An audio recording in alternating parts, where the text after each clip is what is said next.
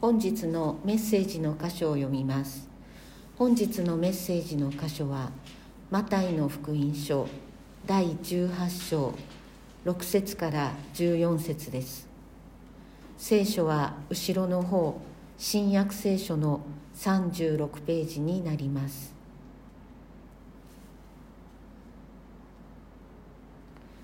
マタイの福音書第18章6節。私を信じるこの小さい者たちの一人をつまずかせる者は大きな石臼を首にかけられて海の深みに沈められる方が良いのです。つまずきを与えるこの世は災いです。つまずきが起こるのは避けられませんがつまずきをもたらすものは災いです。あなたの手か足があなたをつまずかせるならそれを切って捨てなさい。片手片足で命に入る方が両手両足揃ったままで永遠の火に投げ込まれるより良いのです。またもしあなたの目があなたをつまずかせるならそれをえぐり出して捨てなさい。片目で命に入る方が両目揃ったままゲヘナの火に投げ込まれるより良いのです。あなた方はこの小さい者たちの一人を軽んじたりしないように気をつけなさい。あなた方に言いますが天にいる彼らの御使いたちは天におられる私の父の御顔をいつも見ているからです。あなた方はどう思いますか？もしある人に羊が100匹いてそのうちの1匹が迷い出たらその人は99匹を山に残して迷った1匹を探しに出かけないでしょうか？まことにあなた方に言います。もしその羊を見つけたならその人は迷わなかった99匹の羊以上にこの1匹を喜びます。このようにこの小さい者たちの一人が滅びることは天におられるあなた方の父の御心ではありません。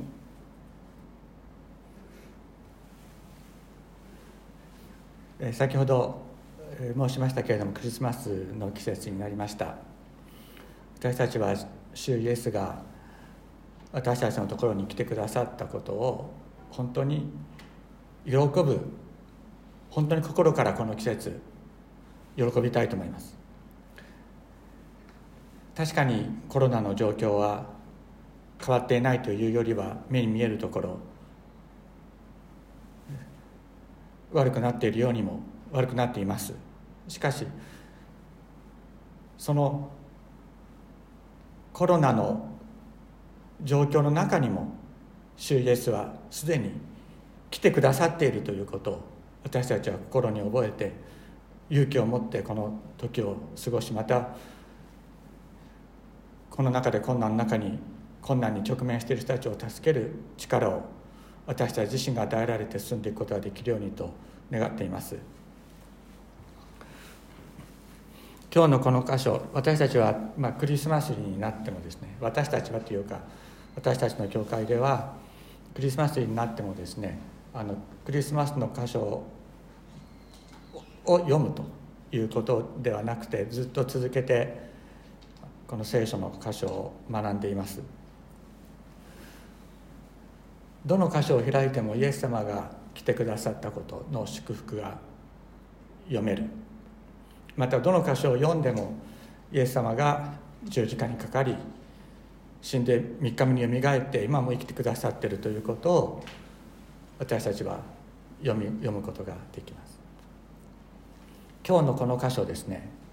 あの若い時に読むと本当にこうあの苦しむ箇所ではあると思います、まあ、だんだん年取ってきてですねあの純粋な心が失われてくるとまあ あの純粋な心が失われてくるとですねまあまあ、イエスもちょっと極端なことをおっしゃってるんだろうからまあまあみたいなそういう感じで読むということもあるかと思いますけれどもイエス様がここで何をおっしゃってるのかということをあの今日はですね分かりやすくお話ししたいと思います。今日はねきっとね得すると思いますよ。あの非常に分かりやすくお話できると思っています。でこの箇所を理解するポイントは鍵は何かというとそれは先週お話ししたことです。先週お話しした。先週何とお話ししたかというとですね弟子たちがイエスのところに来ていった天の御国では一体誰が一番偉いのですかと問うたその時にイエス様は一人の子供を呼び寄せて彼らの真ん中に立たせこう言われた。誠にあなた方に言います。向きを変えて子供たちのようにならなければ決して天の御国に入れない。誰でもこの子供のように自分を低くする人が天の御国で一番偉大なのだとおっしゃったこれはですね先週も申し上げたように遠くで遊ん無邪気に遊んでいる子どもたちを指指さしてあの子どもたちのようにならなければとおっしゃったのではなく一人の子供を呼び寄せて「さあこっちにおいで」と声をかけた子供がイエス様のところにやってきた。そのことをイエス様はあの指してこの子供のようにとおっしゃったのであります。つまりイエス様に「こっちに来なさい。来い」と。呼ばれた。だから来た。それだけ。なのです。イエス様に呼ばれたからイエス様のところに来た。それが天の御国なんだとイエス様はおっしゃっています。このことを元に考えると今日のところは非常によくわかるんです。今日はつまずきということが言われているわけですけどもじゃあつまずきとは何かと言ったらイエス様のところに来させないようにするものがつまずきなんです。あるいはイエス様のところにいるものをイエス様から引き離そうとする。それがつまずきであるということです。でそのつまずきはですね何かって言ったらさ あの、えー、つまずきには2種類あるということをあの語っていらっしゃる。で一つは外からつまずきを引き起こすもの。一つは内側からつまずきを引き起こすものっていうことなんですね。だからこの小さいものの一人につ、ま、をつまずかせるものはっていうのはイエス様のところに来ようとする者たちを来させないようにする。それをつまずきとイエス様はおっしゃってるわけです。皆さんちょっとここで思い出していただきたいんですけどどうですか？子供たちがイエス様のところに来ようとした時に来させないようにした人いましたよね。弟子たちです。弟子たちが子供たちがイエス様のところに祝福してもらうために親が子供たちを連れてこようとした時に弟子たちがそれをたしなめた子供は邪魔だと言ったというふうに言った時にイエス様は憤られたというところがありますね。そして誰でも子供たちのように私を受けあの天の御国を受け入れるものでなければそこに決して入ることはできないとイエス様はおっしゃった。そこでも同じです。イエス様のところにやってくるということが天の御国の中に入るということである。でそうするとねここであのこの小さいものの一人をつまずかせるものは首に石臼をくくりつけられて海の底に投げ込まれる方がましだってイエス様おっしゃったけど弟子たちどうだったんですかね。子供たちに対して「来るな」って言った子供たち弟子たちは首に石臼をくくりつけられて海の底に投げ込まれたかったらそうではなかったですよね。イエス様は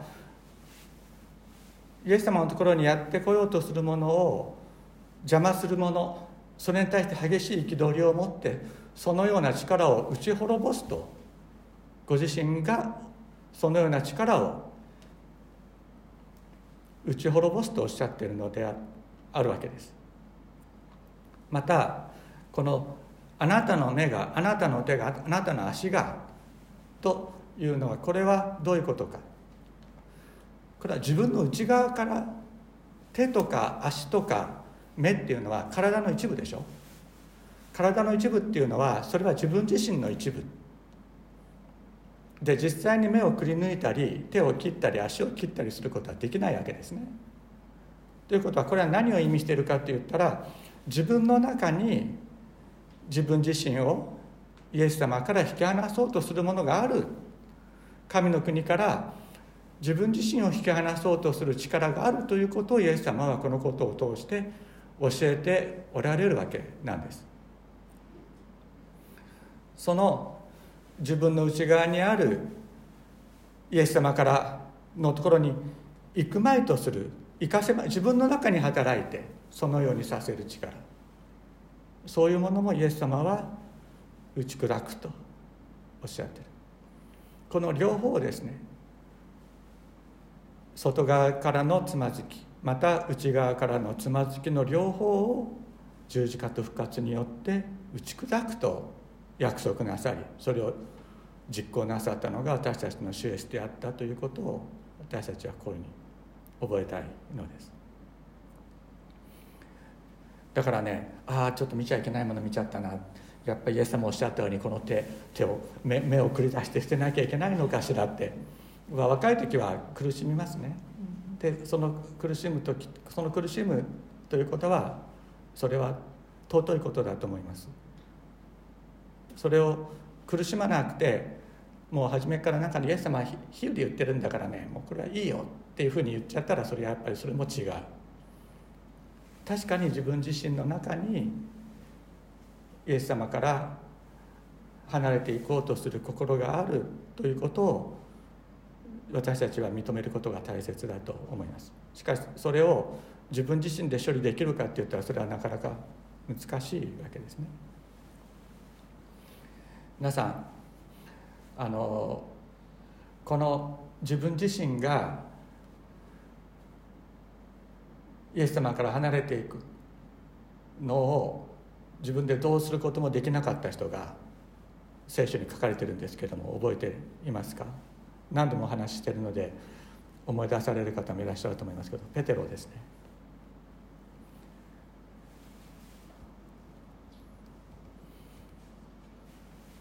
マタイの福音書の26章の31節から34節を読むとこういうふうに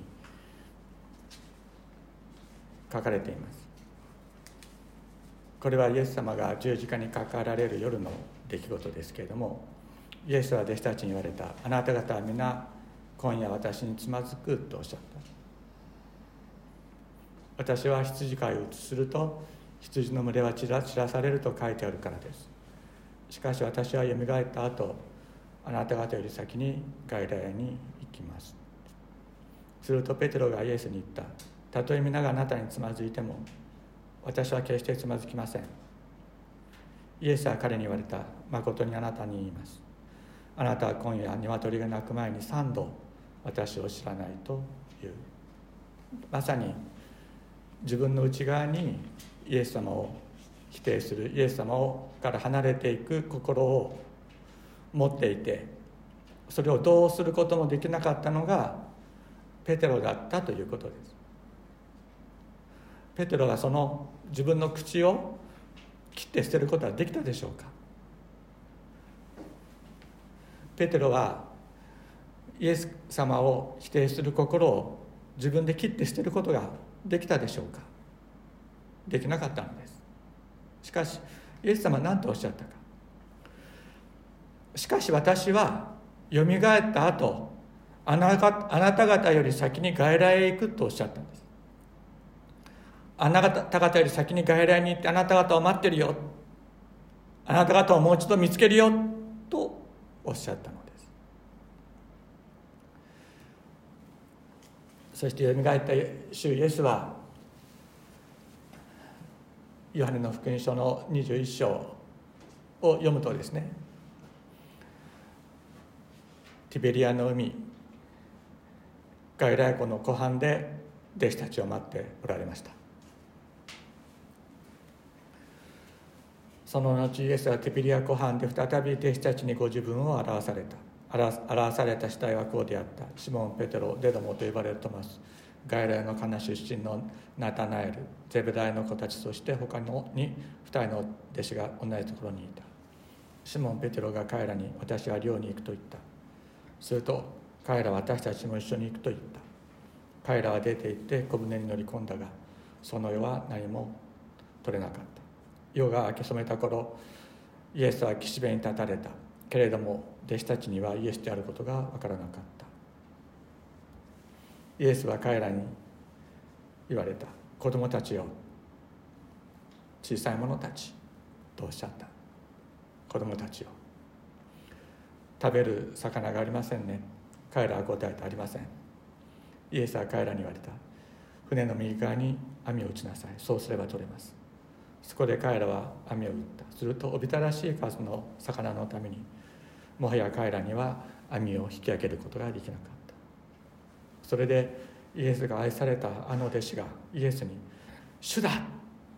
あれは主だ!」と言った。シモン・ペトロは主だと聞くと裸に近かったので上着にまとい湖に飛び込んだ。湖に飛び込んで泳いでいったのです。動かすことができない船を置いて主イエスのところに1分でも1秒でも早く行きたかった。イエス様のところのそばに行きたいという思いがペテロの中にもう一度湧き上がったのです。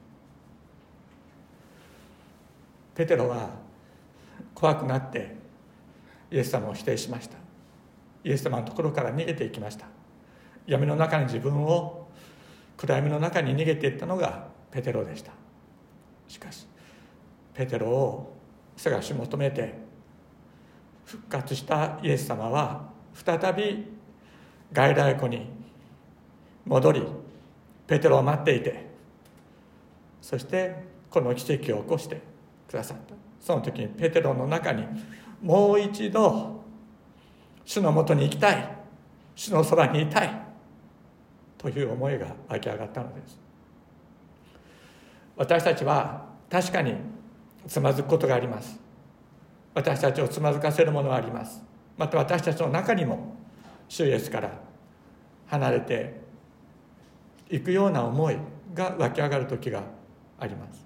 それによって分からなくなることは確かにあるのです。そういうことはある。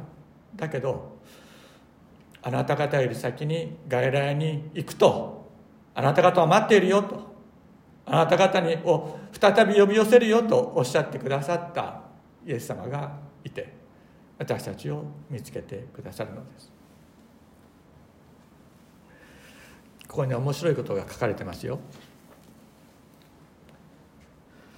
実節マタイの福音書の18章の実節。あなた方はこの小さい者たちの一人も一人を軽んじないように気をつけなさい。あなた方に言いますが天にいる彼らの見つかいは見つかいたちは天におられる私の父の御顔をいつも見ているからです。あなたはどう思いますか？もしある人がある人に羊が100匹いてそのうちの1匹が迷い出たらその人は99匹を山に残して迷った1匹を探しに出かけないでしょうか。誠にあなた方に言います。もしその羊を見つけたならその人は迷わなかった99匹の羊以上にこの1匹を喜びます。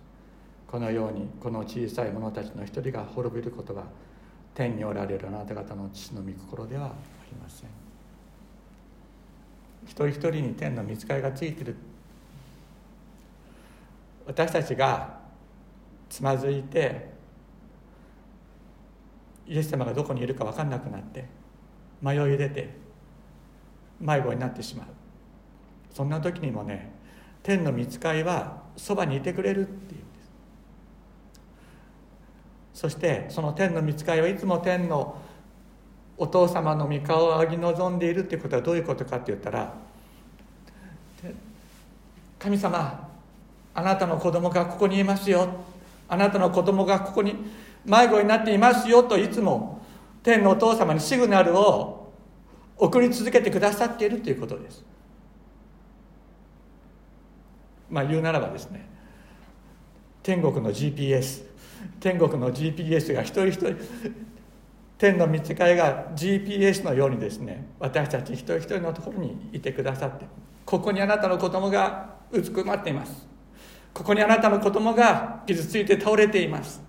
と言ってシグナルを送り続けてくださっている。だからこの羊飼いであるお方は必ず見つけてくださるんです。必ず見つけてくださる。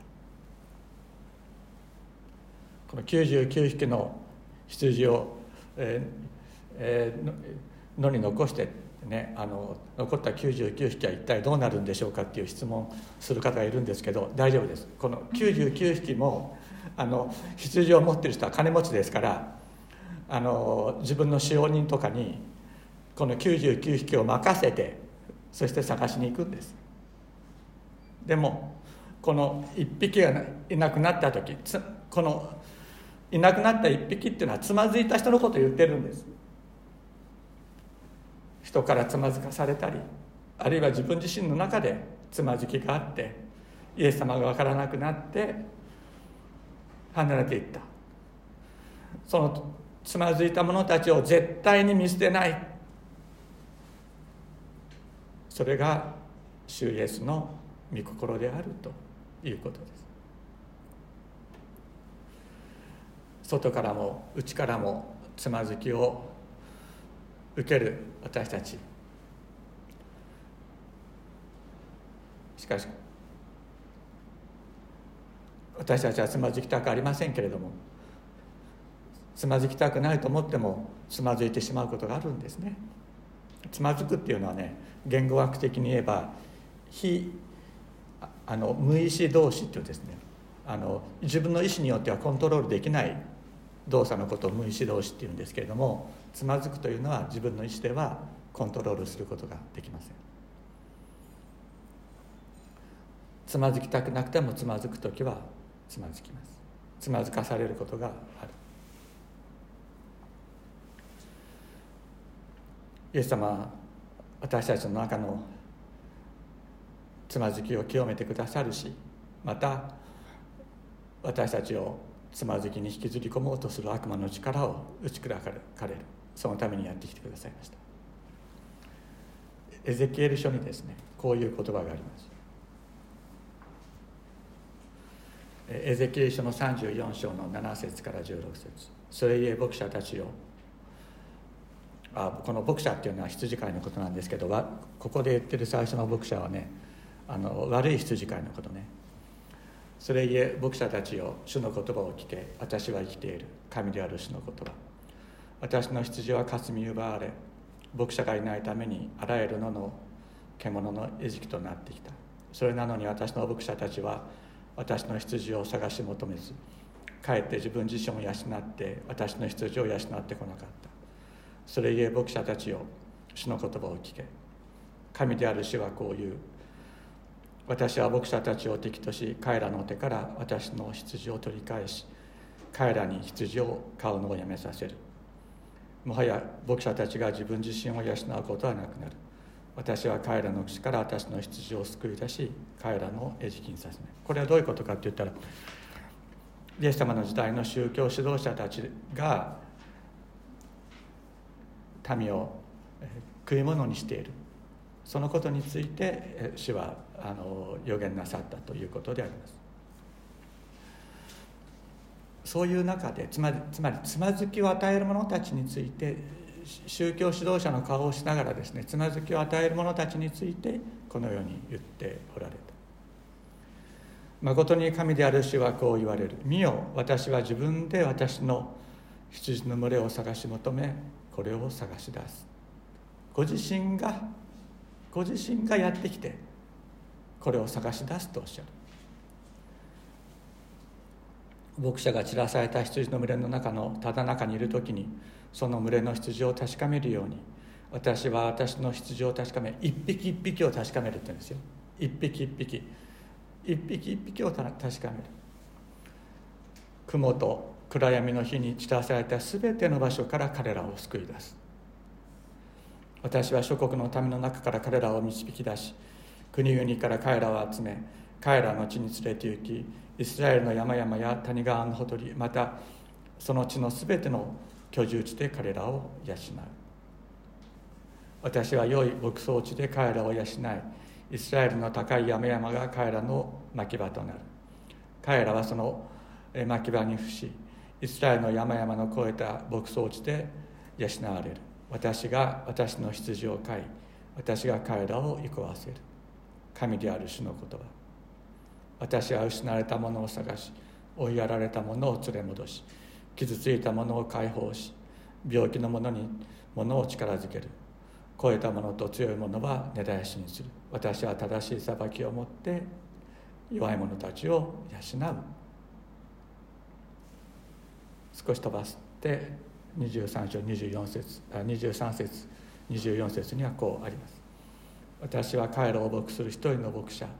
私のしもべダビデを起こす。このエゼキエルっていうのはダビデよりも後の時代の人ですからここでダビデを起こすというふうに言ってるのはこれはキリストのことを指します。私のしもべキリストを起こす。彼は彼らを養いその牧者となる。神である主が神である私が彼らの神となり私のしもべダビデキリストが彼らの中で君主となる。私では主である。私が語る。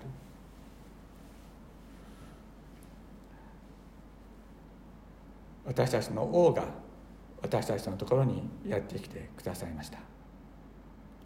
このキリストが失われた一人一人迷子になってしまった私たち一人一人を決して見捨てることなく必ず見つけ出す。必ず見つけ出すためにやってきてくださった。このことを今日心に覚え今自分自身がどこにいるか分からなくなっている方がいるならば私はここにいますと。声を呼びかける呼びかければよいのです。私はここにいます。私はここにいますと。お祈りをしましょう。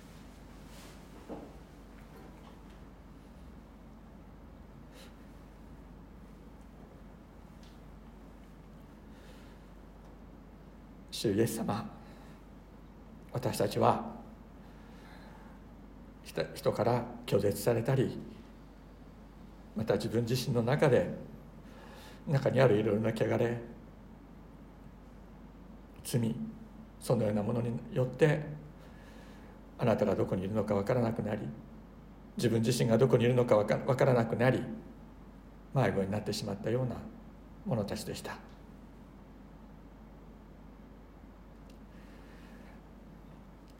しかしイエス様あなたはそんな私たち一人一人を一人も決して失われ失われることがないように見つけ出して必ず救うためにやってきてくださいました。ありがとうございます。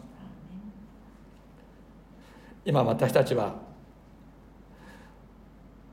外からの力サタンの力うちにある罪という力それによってあなたが分からなくなってしまうことがないわけではありません。つまずきたいとは思っていませんけれどもそういうことが起こることはあります。しかしイエス様私たちはここにいます。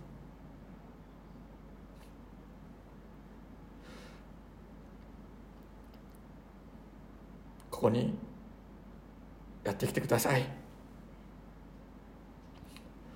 私たちはあなたのそばにいたいのです。あなたのそばから離れて私たちの居場所はありません。主イエス様どんな時にもあなたと共にいることができるよう私たちを連れ戻してくださいますように。お願いいたします。感謝して尊いイエス様の皆によってお祈りします。アーメン